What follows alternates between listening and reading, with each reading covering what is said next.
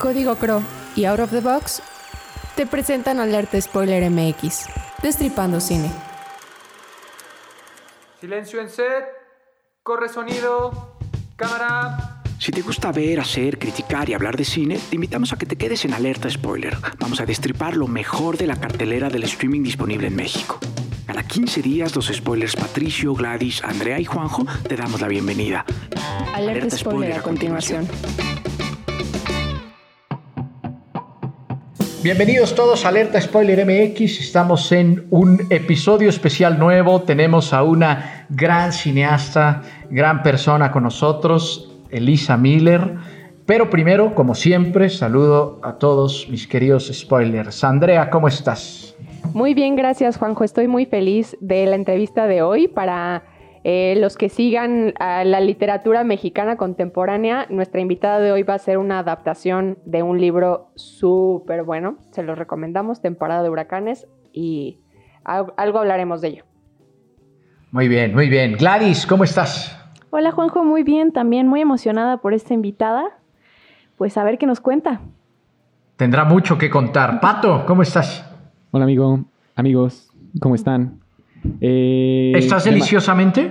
Estoy deliciosamente, además porque me parece que la visión de esta realizadora eh, viene a enriquecer nuestra perspectiva, no nada más del cine, sino en general de, de la, forma en la que podemos percibir la vida. De la vida, exactamente, de la vida y del mundo. Pues sin más, vamos a saludar a Elisa. Elisa, me da muchísimo gusto saludarte. Por fin se nos hace esta entrevista. Estoy muy agradecido contigo por darnos el tiempo aquí en Alerta Spoiler para platicar de cine, que es lo que más nos interesa, es lo que nos apasiona, nos gusta. Y pues tú tienes una trayectoria importante en el cine mexicano. Eh, allá por 2006 tuviste un premio que, ya quisiera el mundo del cine en general, ¿no? Eh, de verdad que eso nos da Nos ya, platicaremos de eso, ya entraremos eso. Me gustaría primero preguntarte y que nos platicaras, Elisa, ¿cómo fue que llegaste al cine? ¿Cómo te enamoraste del cine? ¿Cómo empezó tu camino en, el séptimo arte? Mi historia con el cine, bueno, siempre cuento una distinta, hay varias. Eh, de entrada de niña, fui invitada como niña actriz a, hacer un corto del CCC que luego fue mi alma mater, pero salí como niña actriz en una tesis del CCC de una, directora que se llama Marcela Arteaga. Entonces, mi primer encuentro con el cine, bueno, y eso sucedió, tengo que ir más atrás, porque mi tía favorita era una señora llamada Claudia Becker, que era una agente de casting, la agente de casting de México. Entonces yo fui a comer a casa de mi tía y yo era una niña pelirroja toda este, hiperactiva y fui descubierta por una directora de cine llamada Marcela Arteaga, que iba a hacer su tesis del CCC. Yo tenía 10 años o 11 años. Y en contra de la voluntad de mis padres, eh, terminé haciendo ese, ese trabajo de niña actriz. Y lo que me pasó ahí es que odié ser actriz, pero, pero me preguntaba qué hacían todos los demás. O sea, como que yo decía, no mami, ser actor es horrible, te la pasas esperando, ¿no? O sea, como que me pareció aburridísimo ser actriz, pero me llamaba mucho la atención lo que hacía el fotógrafo, lo que hacían los de arte. Entonces, siendo la actriz del corto, me la pasé en el departamento de arte ayudando a los efectos especiales, que si la hoja y la gota y el no sé qué. Y todo eso me encantó, me encantó todo lo que hacían todos los demás. Ser actriz no me gustó tanto, además de que confieso que no soy tan buena actriz, desde ahí lo supe, eh, pero sobre todo me, me llamó la atención todo lo que hacían todos los demás. Era fan del de arte, del fotógrafo, todos me parecía mucho más interesante. Entonces como que ahí se me, fue la primera vez que se me clavó la espinita, ¿no? Como del rodaje, el mundo del set. Este, después, gracias a Dios, mi madre no me dejó continuar con mi carrera de niña actriz y no creo que no estaríamos hablando ahora porque estaría en rehab por octava vez. Entonces mi madre no me dejó seguir con mi carrera de actriz, no fui a más castings, nada, se acabó. Hice esa como incursión y punto, ¿no? Y qué bueno, porque luego venían como castings tipo de Televisa, ya sabes, o sea, cosas como medio horrorosas, a las cuales mi madre no me, mi mamá me dijo, ay, no, tener una infancia normal. O sea, esto fue como un, paréntesis, estuvo padre, ya viste lo que es, pero no es, tener una infancia normal, no seas niña actriz. Tenía una pseudoprima que sí tomó esa, ese camino y no quiero contarles lo que es de ella ahora. no, mentira. Este, el chiste es que, bueno, eso fue como a los 11 años, tuve este flash así de que existía el mundo del cine y el CCC. Y porque además me, me cautivó el CCC con todo y que cuando filmamos ese corto, el CCC estaba entre edificios, porque ven que tuvo como, ha tenido como una historia, o sea, como que se ha, movido de los estudios Churubusco a la Cineteca, al, a donde está ahora el CNA, ¿no? Entonces, en realidad no era un lugar, sino era como una idea de una escuela de cine que existía y eso se me insertó como a los 11 años, después lo olvidé, tuve una infancia normal, este, y como a los 16 años, misma tía, Claudia Becker, me voy a pasar el verano con ella, porque mis papás eran son súper como, eh, ¿cómo se dice? Como que me cuidaban mucho, muy sobreprotegida, ¿no? Una vida como campirana y de pronto me, me voy a pasar por alguna razón unas semanas del verano a casa de mi tía Claudia Becker y me pongo a trabajar en la oficina de casting y así conozco a muchísimos actores y directores y, y también como que se me enciende así como la posibilidad, ¿no? Como que eso existe. Este, o sea, ahí conocí a Carlos Carrera, a José Luis García Gras, o sea, como que de pronto gente que vi o actrices así, a, incluso a Gael, Gael García Bernal y Diego Luna, que todavía no eran tan famosos, pero por ahí andaban en el mundo de mi tía Claudia. Y, y pues nada, o sea, como que ese mundo me, me, resultó fascinante desde ese punto, desde ese momento. Pero yo era una muy buena alumna en la escuela y entonces como que de, de mí no se esperaba menos que estudiar medicina o, o, ¿sabes? Como carreras difíciles. Y entonces pues seguí más bien por esa ruta y acabé siendo con una beca para ir a estudiar filosofía en Francia. Y, lo hice, me deprimí, pero conocí los cineclubs franceses y empecé a ver películas en Francia. Sí. Este, y me salí de la carrera y empecé a ver películas y a trabajar como mesera y todo eso hizo como un combo a que me diera cuenta que quería estudiar cine, que lo que más me gustaba era el cine y regresé a México, hice el examen del CCC y quedé a la primera. Wow. Esa es un, un, poco la historia. Gran logro. Quedaste, quedaste a la primera en el CCC, pero, pero a la par, ¿hiciste algo en UNAM o estoy confundido? A la par entré a la UNAM. O sea, a la par que me aceptaron en el CCC, que ves que el proceso de admisión es horrorosamente largo. Entonces, mientras hacía el proceso de admisión del CCC y del CUEC, pero también del, o sea, quedé en el CCC.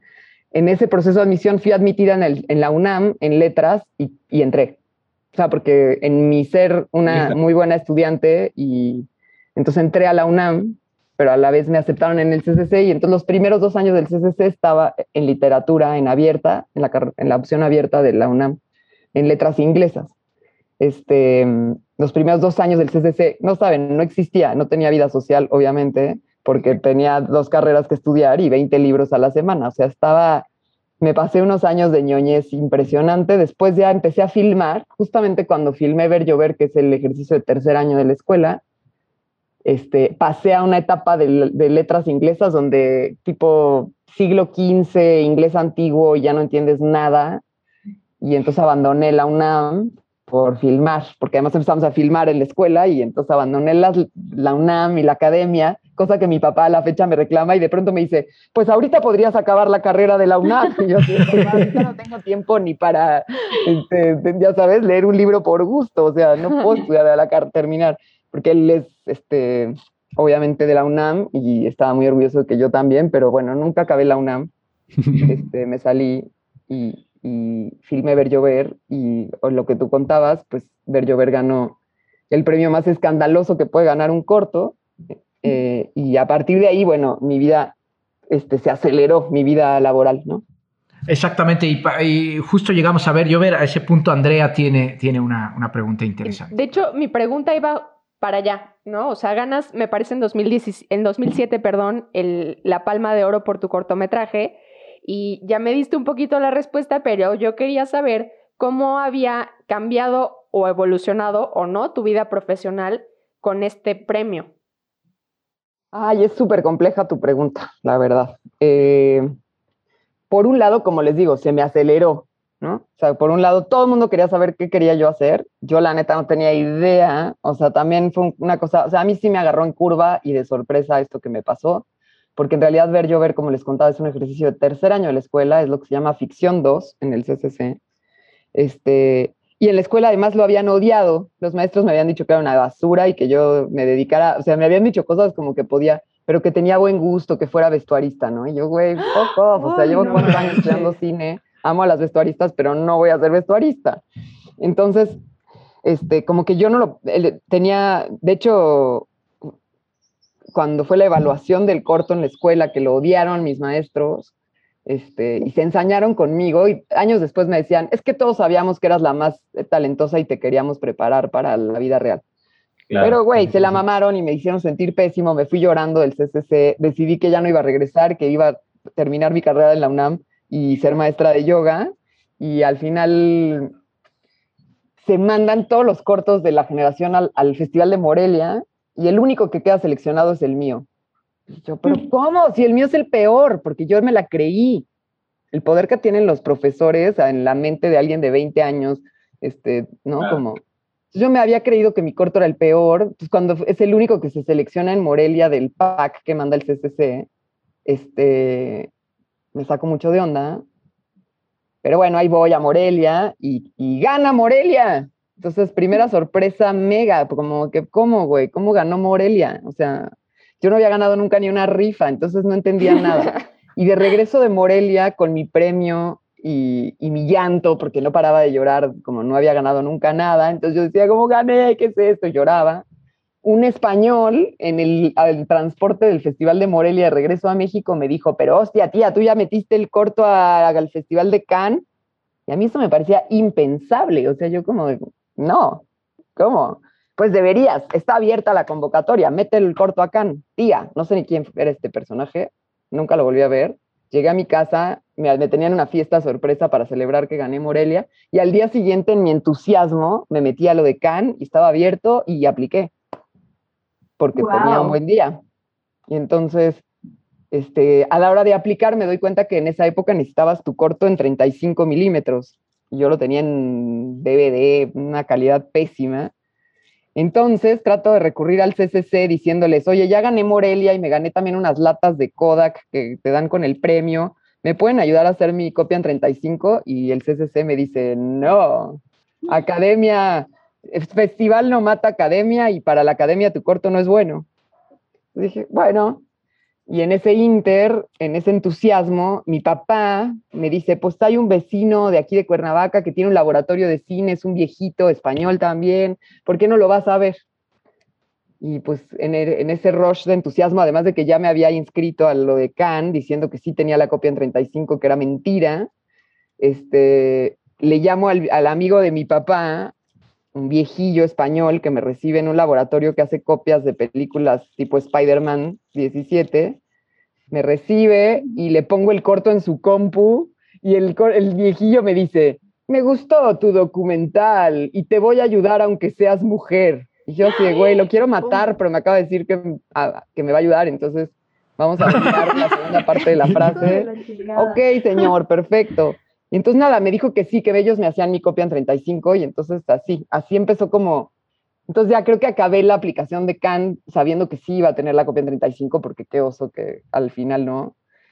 Y, y había una cajita que picarle en la aplicación, porque yo estaba aplicando a la parte de estudiantes de cine, ¿no? Porque ves que en Cannes hay una parte, una sección que se llama Cine Fundación para escuelas de cine pero había una, una que decía, si tu corto dura menos de 15 minutos, pica aquí, porque puede ser, este, eh, ¿cómo se dice? Como candidato para la sección oficial. Y entonces, bueno, todo así, todo como muy casual, aplico, me olvido, y en esa época trabajaba de script para un director de publicidad horroroso que me trataba pésimo, y este, voy a un llamado, empieza a sonar mi celular en el llamado, ya sabes, de 10 llamadas perdidas, dices, ¿qué está pasando? Finalmente contesto y es alguien con una voz con acento en francés que pensé que era una broma, que pensé que era mi novio, entonces que era súper bromista, haciéndome una broma diciendo que eh, Elisa Miller, eh, su corto está en selección del Festival de Cannes, y yo ya, por favor, dejen de bromear conmigo. Y de pronto, pues no es broma, güey, es real. Y eh, mañana sale la conferencia de prensa y no sé qué. Y bueno, ya, llanto, llanto en el rodaje. El director este con el que trabajaba me decía, ¿pero qué te pasa, no? Entonces ya le cuento y me contesta algo como, eso es como que mi secretaria ganara el Nobel. Qué humillante, ¿no? ¿Qué tipo? ¿Qué Para que vayas sabiendo quién era tu secretaria, porque nunca más voy a trabajar contigo, jajaja, jijiji, broma, pero nunca más trabajé con él. Y, este, y bueno, de ahí al día siguiente, conferencia de prensa, salen todos los medios y mi, y mi vida, o sea, de ser una estudiante de cine deprimida promedio a llamadas F Noticias, estás en vivo con Carmen Aristegui, o sea, bye, otra cosa, otra realidad. Y yo lo hice bastante mal, la verdad, contestaba muy mal. Me decían, ¿de qué se trata tu corto? De nada, de unos adolescentes, así como, puta, así me agarró, este, uno de estos periodistas me dio una asesoría de qué contestar. y, y de ahí empezó también entre el rush de acabar la copia en 35 y el rush de qué vergas me pongo, güey, can, ¿no? Entonces todas mis amigas, todo muy provinciano, así, nos juntamos como todas las amigas con todos los vestidos que teníamos entre todas a ver qué funcionaba, en fin, empieza como una carrera de locura hacia ir a ese festival de Cannes y, y encima ganarlo, ¿no? Estuvo cabrón. Pero bueno, de ahí se, por un lado, increíble, ¿no? Pero como les contaba, pues era mi corto de tercero. Todos los que estaban en selección oficial conmigo llevaban bajo el brazo su proyecto de largo, esto era una estrategia para hacer la película y yo no tenía ninguna estrategia, nada más iba ahí con mi corto y mis actores adolescentes y pues yo tenía 24 años y solo me quería enfiestar, o sea, como que no hice, no fui nada estratega, digamos, o sea, como que si eso me hubiera pasado con, con un mindset como el que tengo ahora y como un, ser mucho más estratégica, probablemente hubiera ido más rápido mi carrera, pero yo también no quería que fuera más rápido, como que me, me, me súper, eh, me asustó, ¿no? Como que la vorágine. Logré acabar mi guion de tesis todavía estando en París, postcan, postcan ganadora, me quedé más tiempo. Digo, no voy a entrar en detalles personales, pero esto vino, o sea, vino con el novio de la época, le entraron celos profesionales y nos dejamos las amigas de la época me acuchillaron por la espalda, se volvieron unas envidiosas y hablaban mal de mí, inventaban chismes para justificar su envidia. Este, entonces, digamos, como que, wow, gané en Cannes y a la vez me tenía que sacar mis cositas de casa del novio y mis amigas no me querían ayudar porque estaban del lado de él. En fin, como que vino con unas cosas, con unas consecuencias a nivel eh, personal medio, medio extremas, ¿no? Además de que, bueno, pues yo me subía a la ola de, celebración y bebía champaña y iba a los festivales y me la pasaba bomba. Cero estrategizando lo que me estaba pasando, cero eh, como... Mm, digo, nada, esto obviamente me ha ayudado, me ha ayudado muchísimo a conseguir fondos. Este, después de eso regresé a filmar mi tesis, porque pues sigo siendo una ñoña, ¿no? Con todo y que estaba ahí en señorita, me sentía así como este, corto, corto, largo, largo, así saludando desde mi, desde, desde las alturas, pero pues después de eso vino obviamente un aterrizaje forzoso a la realidad y... ¿Cómo fue la experiencia de tu tesis, Elisa? Mi tesis es un corto que se llama Roma, que lo quiero mucho. Eh, pregunta, digo, este, respuesta de, de trivia el productor de Roma de Cuarón es el mismo productor de Roma de Lisa Miller, mi tesis, que es Nico em, pues nada, imagínate, yo venía en el rush de haber ganado la Palma de Oro eh, y leía a Bresson y estaba súper snob en mis sentimientos, en mi relación con el cine, y entonces filmé una tesis ultra lo hice en 35, eh, no, hay, no, hay, no hay música más que la que hicimos con los sonidos de la fábrica. O sea, estaba muy Bresón, muy el cine, muy... Yo siento que filmé esa, ese corto en particular como, como si lo hubiera filmado con un corset, porque además tenía que mantener la vara de que mi corto anterior ganó un can, entonces ahora tengo que hacer algo mejor, ¿no? Y es un corto que me gusta mucho, es un corto que formalmente funciona muy bien, pero es el más lejano a mí, o sea, como que, o, sea, de, ver yo ver que son los adolescentes, que los dos soy yo, en Roma es una migrante que la neta no tengo ni idea, ¿no? Pero bueno, había un interés de un tema que me interesaba y, y de como ser mujer, etcétera, ¿no? Pero bueno, nada, ese corto fue bien, me gusta, pero siento que es muy lejano a mi, a mi otra búsqueda, ¿no? Como cosas más personales. Eso con Roma, y a Roma le fue muy bien, o sea, volví a ganar Morelia, volví a ir a Cannes, algo irreal, con cortos, o sea, regresé a Cannes a la semana de la crítica, pero eso sí, en el, mi primera visita a Cannes, pues iba en selección oficial, me recogió un James Bond en un auto de lujo con un letrero afuera de la estación de tren. Y la segunda vez que fui no me recogió nadie, ni hotel tenía, tuve que ir ahí de prestado en, cuartos de amigos. O sea, entonces, claro, me fui en chinga porque, sea, lo que me pasó con lo de ver llover y, a, los, y, y así fue como que la primera vez que vuelas en tu vida en avión es en primera clase y a partir de ahí te regresan a turista y todo te aprieta. Entonces fue como que, ay, qué chingón, puta, la vida real, turista, forever, ¿no? O sea, eso es lo que... Claro. Código Crow es el periódico que te dará las noticias que necesitas para estar actualizado y poder opinar, criticar y decidir acerca de política, economía, contexto social y por supuesto cultura. Y la forma en su conjunto es la consumación del más perfecto equilibrio. ¿Y sabes qué es lo mejor? Es gratuito. Lea las mejores plumas de Querétaro en códigocro.mx y síguenos en Facebook e Instagram como arroba código y claro, en Twitter como arroba código mx. Además, cada viernes encontrarás la columna oficial de Alerta Spoiler MX, donde no buscamos spoilearte, pero sí enamorarte del cine. Destripando cine. Oye, Elisa, eh, Fíjate que escuchándote y también habiendo eh, visto algunas entrevistas que te han hecho, tengo esta como percepción de ti como una feminista sin, pues podría decirse que hasta sin quererlo, sin quererlo ser, ¿no? Así como que tu camino te llevó a esto y encontrarte con personas como este, esta persona que decías que lo de la secretaria, que me parece la persona más nefasta sin haberla conocido. Este, ¿cómo, nosotros aquí en Querétaro, porque pues somos de acá de Querétaro, eh, vivimos algo así similar en cuestión de las mujeres en el cine, ¿no? Que no son tan bien recibidas. ¿Cuál ha sido tu camino a través de esto? Porque además eh, tu última película, que si no me equivoco sale este año, eh, Temporada de Huracanes, está además inspirada en, en, el libro Temporada de Huracanes, que también es de una escritora... Es una adaptación. Una adaptación, exacto. pero todavía no la filmo. Espero que ah. ojalá Dios te oiga y saliera este año, pero Dios eh, apenas íbamos a filmar. Ah, con pues, todo el este COVID y todo este desmadre.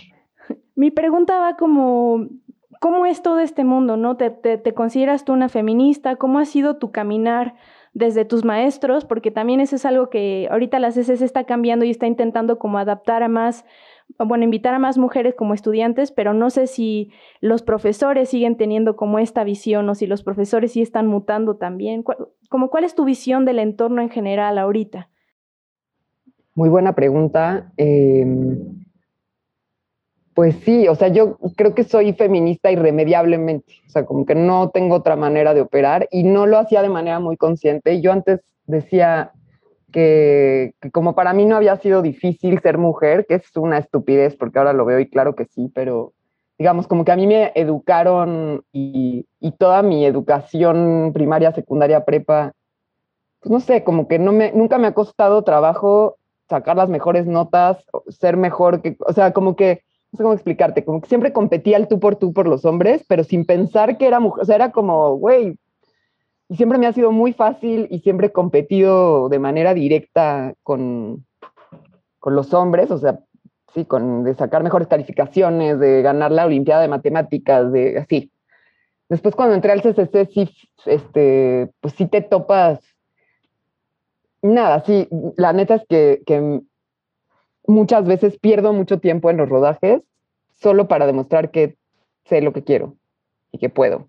O sea, como que los primeros 10 días de mi última película, El placer es mío, los primeros 10 días me sentía que todo el crew, y crew me refiero, obviamente no las cabezas de departamento que yo monté, que yo subí al proyecto, pero tipo la gente que, los encargados de cámara, esta banda que filma mucho más que tú, o sea, que, que tienen 360 días de llamado al año, cuando yo a lo mejor tengo 5 o 7, ¿no? Entonces, esa banda el encargado de cámara, los staffs, el güey de la planta, así banda que no tienen ni idea y que ven, llegan y ven a la directora y soy yo y parezco una niña, ¿no? Digo, ahorita ya me veo más mayor, pero como que siempre, eh, como que, bueno, esta cosa que tenemos luego de como adolescentes perpetuos, ¿no? Entonces, como que de pronto es esta chavita que llega y da órdenes y les cae gordísima, ¿no? Y, no, y sobre todo como que están así, como de, a ver, vamos a ver qué tanto sabe, ¿no? Entonces me tienen a prueba, pero la neta me la pelan y yo tengo, pues sí tengo mi carácter y entonces lo que hice y de manera casi inconsciente, pero a los, el cuarto día de llamado yo corría un güey frente a todo mundo que me, que me tocó las pelotas que con algo que, o sea, para mí hay cosas que no se puede, no sé, además era una película donde había escenas de sexo, el set tenía que ser mega cuidado, o sea, yo ultra cuido a mis actores y a mis actrices, sobra decirlo más que todo, ¿no? Y si sentía la más mínima falta de respeto hacia eso, o sea, hacia mi set es sagrado y solo yo decido quién entra, entonces, o sea, en la primera semana saqué a un encargado de cámara como muy bien, pero ese güey se va afuera del set. O sea, no lo voy a correr de mi película, pero sí de mi set. Ese güey no puede entrar estar haciendo chistes machistas en mi set. No hay, no existe, fuera, ¿no? Y entonces como pequeñas acciones así que dicen, ah, órale, la güera esta sí tiene su personalidad, ¿no? O sea, y sí le sabe, ¿no? Y luego pues, pues también como que lo único que yo tengo para demostrar que sé, pues es mi oficio, ¿no? Entonces como que no me hago líos con pensar si el crew cree en mí o no, sino nada más hago mi chamba y, y claro, pues mm, yo no me gusta hacer muchas tomas, o sea, si no está saliendo cambio de estrategia, pero no hago 35 tomas de nada, ¿no? Como que tengo como mis maneras, nunca les grito a nadie más que cuando me sacan de quicio. Entonces, total que a los 10 días, cuando yo había corrido a alguien del set y en un momento dado había un, el personaje masculino se la pasaba trabajando en un coche, entonces había como una cosa como de mecánicos y yo no sé nada de coches y entonces el día que entró el coche al set no me salió ni la palabra cajuela, güey. O sea, era como, ahí le abren la puertita. O sea, como que me delaté frente a todo el crew que no tenía ni idea del interior del auto que había que desarmar y el tipo se la pasaba en el placer es mío, ¿no? Como trabajando en el auto. Entonces, me delaté frente a un crew eh, mayoritariamente masculino, porque aunque te esfuerces y pongas todas las cabezas femeninas, el crew ese grande va a ser mayoritariamente femenino, masculino. Entonces, en ese crew de pronto me delato como que no tengo idea de lo que es las partes de los coches. Y entonces todos los hombres brincan a opinar y a decir, no, que el motor y que el chasis y que hacerse todo su conocimiento a ponerlo ahí, a desplegarlo frente a mí. Y yo de pronto me encabroné y frente a todos dije, como en este universo no importa si no se saben los nombres, si yo no me sé los nombres de las partes del coche, eso no es lo importante, no sé qué, así, fuera de mí, donde solo me acompañaba el decorador, que era un gay así este, despampanante, y la script, y todo el resto del crew, que estaban hablando y diciendo y haciéndose los que lo sabían, se quedaron así, les grité, le puse un grito, callé a todo mundo, y a partir de ahí, de ese momento, dijeron, ah, ok, esta chava sabe lo que quiere. Ah, y me di cuenta que había uno de los del departamento de arte que sabía más que nadie de los autos, y dije, el único que me va a hablar a mí del auto es Rodri. Y así el, el Rodri así, se ven aquí, siéntate conmigo en el monitor. Todos los demás se callan la puta boca y nadie puede, así. O sea, y todos van a hablar a, partir de sus cabezas de departamento, porque todo lo que pasaba es que todos los hombres opinando y diciéndome qué poner y el motor y el chasis y la mamada. Yo de pronto dije, nadie me va a hablar del auto más que este güey. y a partir de ahí el crew entero me decía patrona y me respetaban como nadie. O sea, pero imagínate, me pasé 10 días para que eso sucediera. qué cansado tener que estar perdiendo tiempo, ¿no? Cuando Sin tiempo es valioso. te digo, una vez que eso sucedió, el staff entero, o sea, sí, el, el gaffer, güey, se me acercó uno y me dijo, yo nunca había trabajado con un director como usted, ¿no? que sabe lo que quiere. Yo te quiero agradecer porque pues tú sentas un precedente para todas las que estamos ahorita también queriendo despegar ahí y que gracias a ustedes pues es que podemos como que nos cuesta menos trabajo, vaya, que la lucha sigue, pero pues este gracias por ser de esas entronas que, que pues se atreven. Exacto. Muchas felicidades. Y yo siento que yo me tiré como, o sea, como sin pensar mucho, ¿sabes? Como que yo no pensaba en estos temas feministas, incluso me peleaba mucho con mis colegas este, que se dicen feministas y que hacen como que protestan. Y, perdón, no sé, creo que es como que el feminismo, y creo que tiene que ser una cosa como que es que, ¿sabes? Ni siquiera me lo cuestiono, me, me sobra ponerme el, el indicativo porque como que lo haces con acciones, o sea, no sé. Eh, yo, ha habido fotógrafos con los que he trabajado, no diré nombres, pero uno me dijo, ya sé que ya no voy a volver a trabajar contigo porque no tengo chichis.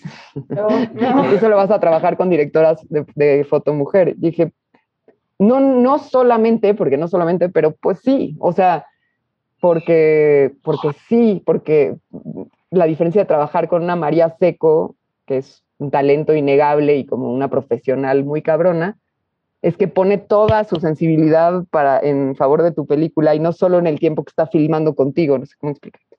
Este, entonces, bueno, sí, amo trabajar sobre... Ahora, ahora yo defiendo los crews mixtos porque ya hice una época de crews de puras mujeres y en mi primera película éramos puras viejas en todos los departamentos todo el tiempo. Digo, el crew era mínimo, éramos la fotógrafa María, la actriz y yo, y allá una asistente mujer de producción, este, y luego la edición igual, pero entonces lo que me pasó en ese fue que un crew enteramente femenino también tiene sus limitantes, ¿no? También tiene sus problemas. En ese caso, yo decía de broma, pero es cierto, siempre habíamos, me incluyo, alguien llorando en el sillón. Y eso no es, eh, no es eficaz, o sea, como que de pronto, en, en, en mi experiencia, cuando era un equipo de puras viejas, entonces, sensibilidades femeninas y que me dijiste, que te dije, que me contestaste feo, yo a veces en, llamado, no es que grite, pero soy como que he aprendido que vale más decir un no rotundo que decir sí, más o menos, a veces, más o sí, menos. Claro, me gustó. ser directa. Ser directa, o sea, eso en mi última película esa fue la gran lección que me la dio la actriz Eduarda Gurrola y el fotógrafo Matías Penachino, fantásticos los dos. Pero era de, güey, a mí no me sirve que seas amable conmigo y me digas que más o menos me gusta la luz. No, mejor dime sí o no. O sea, entonces soy muy directa y eso a veces la, la, la gente se lo toma mal. Entonces, en, mi caso, cuando ya hice El placer es mío, hice un crew mixto, deliberadamente, o sea, no, no fue como, ay, María Seco no podía filmar y por eso, no, deliberadamente era una película que se trata de una relación hombre-mujer. Yo tiendo a, a tener más claro el punto de vista de las mujeres porque soy mujer y entonces necesitaba como que compensar. O sea, en mi primera película esa que hice de puras viejas, sobre una vieja, sobre... Entonces lo que me pasó es que se volvió como, como un discurso un poco eh, corto, ¿no? O sea, como que aquí me interesaba hablar de un él y ella. Y entonces necesitaba balancear mi yo femenino y mi guion femenino y mi protagonista mujer y todo lo que yo traigo con un crew masculino, o sea, con algo más masculino. Además de que creo que es la única manera que nos reeducaremos como sociedad a, a, a, convivir entre hombres y mujeres, más que señalarnos en la cara los errores, va a ser como, o sea, ¿cómo van a aprender estos güeyes a tratar a las viejas si, no, si las viejas ya no los queremos en nuestro set? No, que estén en el set pero aprendan, ¿no? Pues al final el mundo, el mundo es mixto, ¿no? Es Pato, mixto y las películas o sea, son uh -huh. mixtas. Y yo a mí Totalmente. me aterra que es ahí donde yo me separo luego de como de esta cosa del cine de género y la mirada, ¿no? La, la mirada femenina. Porque me interesa hacer un cine más asexuado, unisex, si quieres, o sea, alejarme un poco de, no porque soy vieja cuento solo ciertas historias, es como cuando empiezas a hacer publicidad y dicen, ay, llegó Elisa, que haga Clean Bebé porque es mujer, ¿no? Sí, y Cotex. Claro. O sea, chinga tu ah. madre, no solo sé hablar de Cotex y bebés. Sí. Eso es lo que a mí me saca de, de, o sea, y a las artistas que más admiro en otras disciplinas hacen un arte, una literatura, una cosa más unisex. Fernanda Melchor. Tú lees a Fernanda Melchor, si no ves la A de Fernanda, no sabrías que es una vieja escribiendo. Porque sí, escribe creo que cosas que pensarías que las mujeres no escriben, pero sí escribimos, ¿no? O sea, lo que voy es que yo tengo un interés en que mi cine evolucione a una cosa unisex porque, porque soy humana antes que mujer, aunque soy muy mujer y voy a hablar y priorizar la, la voz femenina que me sale naturalmente, y, las mujeres que admiro y, los las artistas que admiro son en su mayoría mujeres y este, eso, creo que, que también en los crews ser unisex, o sea, tener una postura más ahora, o sea, sí radicalmente feminista, pero también de, de colaboración entre, entre sexos. En Alerta Spoiler MX también amamos la música. Out of the Box es el canal de radio en YouTube dedicado a la creación de sesiones en vivo para músicos emergentes, con propuestas exquisitas y rebeldes. Si a ti también te gusta encontrarte con nuevas propuestas musicales de todos lados, sigue el canal de Out of the Box en YouTube y Facebook. Entérate de las nuevas sesiones a través de Instagram y Twitter en arroba Out of the Box Chrome. Out of the box. Escucha local. Piensa out of the box. Continuamos. Pues eh, muchas gracias por hablarnos así. A mí me parece este, brillante todo lo que dices y cómo lo, y, cómo lo pones sobre la mesa. Eh, dentro de todo eso, eh, a mí me gustaría preguntarte sobre este espacio que tienes en Tepoztlán, que bien entiendo es de proyección hacia cine, ¿no? Y me imagino que es un cine como distinto de los cineplexes. Entonces, eh, pues además de tu activismo feminista que me parece, yo le digo a Gladys que me parece que son de todos los movimientos sociales que conozco, de los más honestos, también este deber por las visiones propias y el lenguaje propio de, de donde uno es, pues. Este, me, gustaría, me, gustaría que nos platicaras acerca de este espacio y de esta escuela itinerante, ¿no? También de cine, que, que pues el cine es visión, ¿no? ¿Cómo, cómo, cómo educamos en, en la visión a la, a, la sociedad, ¿no? Me gustaría que nos platicaras de, del espacio y de la escuela. Ahora sí que mi lado B, y me gusta mucho porque me ha hecho reflexionar en mi lado A, si mi lado A es la cineasta, mi lado B es la exhibidora, la exhibidora, la, la- alguien detrás de una sala de cine independiente, este, sobre todo en esta época que hay mucha reflexión en ese tema, en ese, en ese- pues el Vaticine es una sala de cine que ya existía en Tepoztlán, o sea, yo embarazada, que es cuando vengo a vivir a Tepoztlán, me hago fan de una panadería que está al lado de una puerta que siempre está cerrada, pero un día está abierta y me asomo y hay un cine de 20 lugares que además es un archivo y entonces tiene latas de 35 milímetros apiladas una sobre otra, que eso es lo que cubre las paredes. Y entonces para alguien como yo, cineasta, cinéfila, me desmayé. O sea, fue como, empecé así de, por Dios, ¿de quién es este lugar? Por favor, salgan del su... porque estaba vacío y este, yo no lo podía creer. O sea, como que era como entrar en un sueño mío que como todos los que hacemos cine tenemos, amamos las salas de cine y las salas de cine pequeñas, así. Este era un sueño, de verdad, así unas salas de, digo, butacas vintage. O sea, yo no podía creer que esto estuviera en Tepoztlán. Y entonces baja a las escaleras una chava que se presenta como Viviana, que es mi actual socia, pero en ese momento nada más fue como, yo le dije, güey, ¿qué onda con tu sala? Así me morí de amor y me contó su historia, que es muy bonita, también es una cineasta, tiene una película llamada Perdida, que es increíble, que cuenta la historia de su familia y ella hereda este archivo. Entonces, ella en sí toda me, me parece fascinante. Este, y cuando ya nace mi hija y empiezo a salir un poquito, pues quiero ir al vaticine, ¿no? Como que me da muchísima curiosidad. Y entonces me vuelvo, nos volvemos asigos y, y como dice Viviana, empezamos a sostener el proyecto a base de ir a chupar ahí, perdón. Voy a tomar chelas y platicar y ver películas y entonces empieza a ser un grupete y los amigos que yo hago en Tepoztlán suceden ahí. Y de pronto descubro que ahí cae Carlos Reigadas, de pronto a llevar a sus hijos a las pelis de niños y está Sebastián Hoffman y está no sé quién y, y, y, ay, que Cassandra Changuerotti, o sea, de pronto se empieza a volver. Entonces yo, ah, Viviana, mi actual socia, me invita a presentar El placer es mío y ver llover, hacerme una función especial de presentación de que aquí vive Lisa Miller y me hace una función especial. Al aire libre, llueve, mientras, sucede, mientras está pasando ver llover, llueve, la gente se tiene que api apiñonar abajo del techito, este, está lleno total, que bueno, lleno total el vaticine son 30 personas o 40. Lleno, lleno. Lleno, o sea, la rompo en Tepoztlán, ¿no?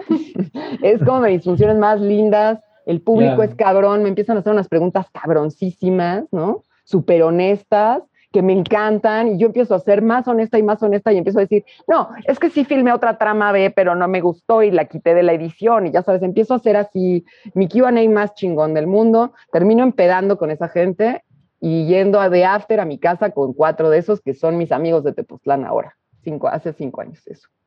Así empieza mi relación con el vaticine, ¿no? Entonces yo hago una megapeda, invito gente, entonces ella también me dice, güey, o sea, como que tú y tu onda, pues jala mucha gente, entonces empezamos a platicar Viviana y yo y, le propongo organizar este, funciones especiales, como lo que hizo conmigo, pero le digo, pues yo invito a todos mis amigos, güey. que vengan, que pasen su peli, que se empeden, se vienen a dormir a mi casa, genial. Yo me armé mi vida social de regreso, invitando a mis amigos cineastas y empecé a armar, mi única labor en Vaticine era hacer estas funciones especiales, que empezaron a ponerse cada vez más buenas y luego pues cada vez pasar más tiempo ahí, y aunque no gano, nunca he ganado ni un peso de meterme a ese proyecto, entonces ya decido entrarle, le invierto, compramos una cafetera que nos llega el día que cerramos por COVID, gracias.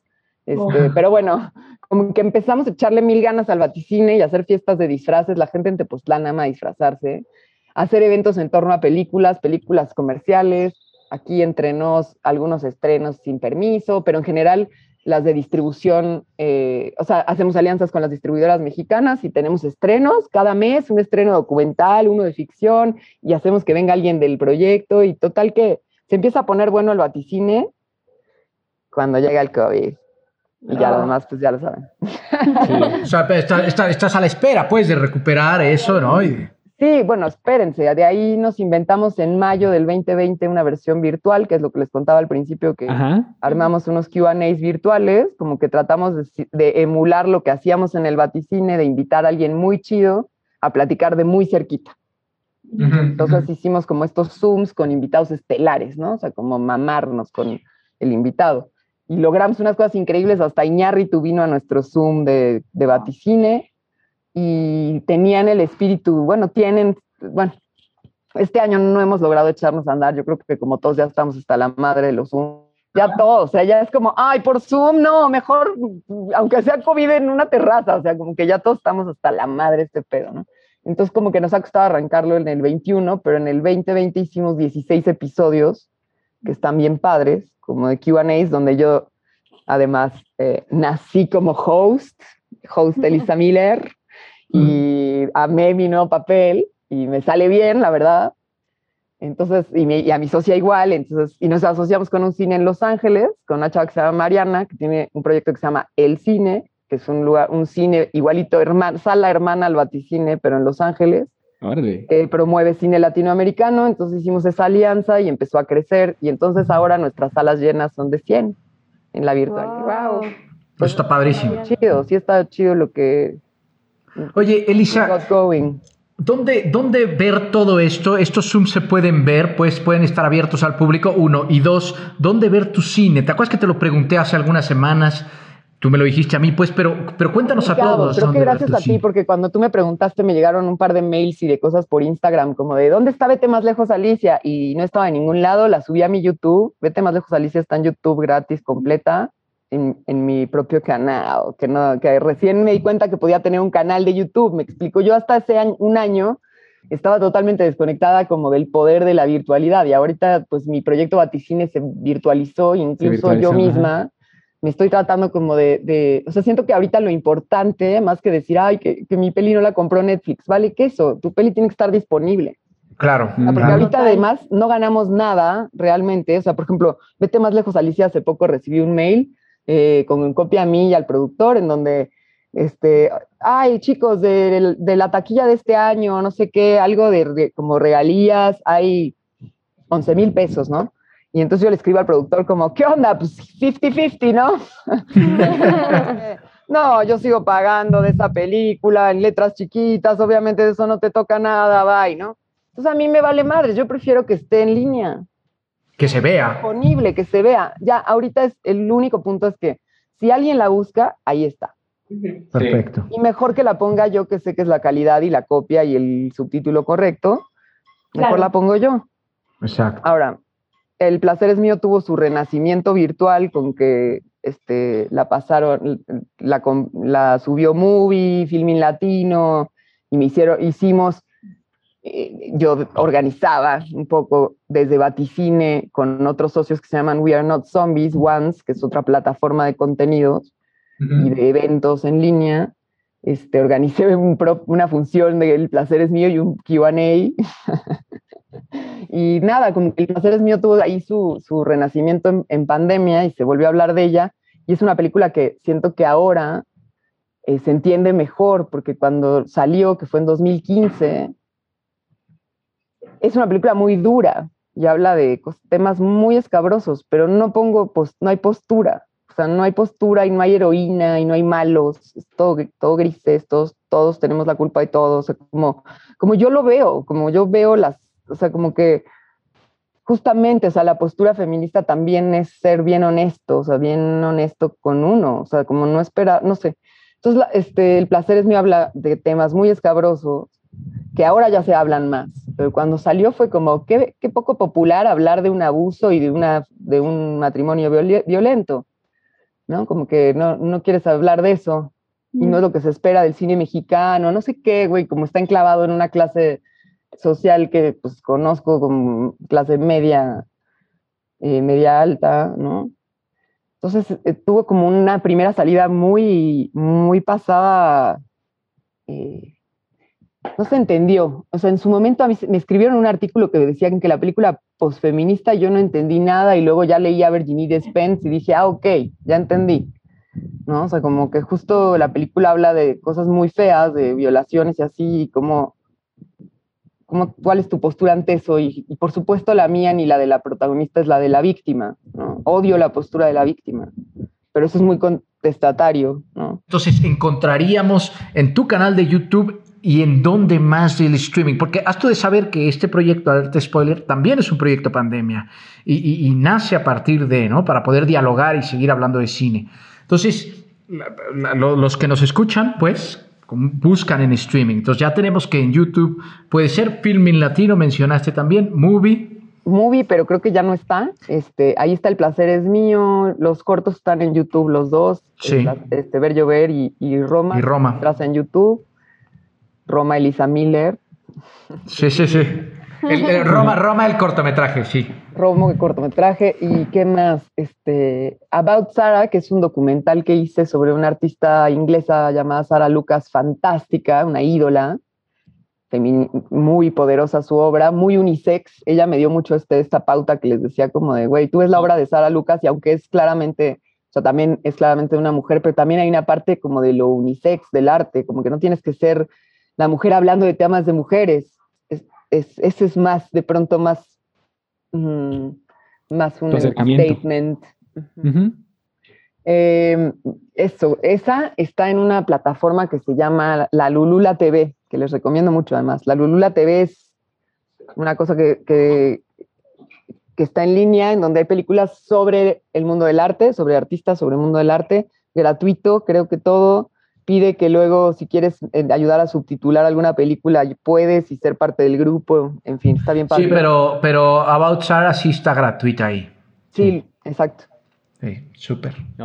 Pues lo estaremos compartiendo en redes.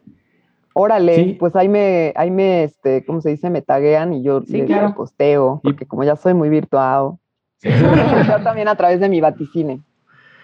Ay, les tengo que contar un detalle del Vaticine que tiene que ver con su, su reapertura próxima y, y, como siento que el, el, volver un proyecto híbrido, ¿no? Como que vamos a continuar con cosas virtuales, pero vamos a empezar a abrir la cortina, a hacer funciones al aire libre de nuevo y como que tratar de volverlo híbrido, pero, pero no separado. O sea, como que está genial de pronto poder invitar a un cineasta, aunque sea desde lo remoto, a hablar de su película con tu público ahí en vivo. O sea, como que aunque en el futuro nos recuperemos, porque a veces estoy muy optimista y sí, las salas volverán a abrir y todos volveremos a ir al cine y a abrazarnos y a ponernos pedos sin control, ¿no? O lo que sea que tengamos que hacer, este, si eso vuelve, cuando vuelva, estar preparados para la híbrida, ser híbridos, ya, o sea, toca esto de la virtualidad, ya es, ¿no? Ya, no es, como que... Parte de... Llegó para quedarse, definitivamente. Sí, y los festivales de cine ahora nos buscaron, bueno, el Festival de Morelia en, en particular, para hacer eh, cede, y pasar sus películas a cortina abierta con estas nuevas. Entonces, ahí viene también así un renacimiento también en, red con los festivales y las otras salas. Nos hemos unido mucho como de cómo echarnos a andar de nuevo y viene todo este apoyo de festivales que te dan las pelis gratis, que te pagan la función, lo que te cuesta hacer la función, para que hagas funciones gratuitas, porque esa es otra, ¿no? Claro. Está chingón. ¿Tienen redes sociales de este Vaticine? Sí, Vaticine Tepos, está en Instagram. También desde mi Instagram, ahí lo ves en mi bio, que es parte de mi, de mi ser. Yo estoy detrás de muchas publicaciones que salen de ahí, ah, ¿verdad? Secretamente. Y, y, nada, es este, mi lugar feliz y lo era en la realidad y lo, lo sigue siendo de alguna forma en la virtualidad. Buenísimo, buenísimo. Oye, Elisa, pues el tiempo se acaba, esto debe tener un tiempo, pero yo podría seguirme platicando y podríamos seguir platicando contigo horas. Tenemos que despedirnos. En serio, gracias. Vamos a estar siguiéndote la pista. Eh, Gracias. gracias por todo el esfuerzo para poder reunirte con nosotros y, y platicar en este, eh, en este episodio especial. Pero eh, Gracias a ustedes. Sí, yo también, ya me, soy, yo me, me sigo como hilo de media, pero sí, hay que cortarme. hay que cortarle que el, que el tiempo apremia. Pero muchas gracias y eh, pues seguimos en contacto. ¿Sale? Que estés muy bien. Gracias. Gracias. A ustedes, un Bye, abrazo.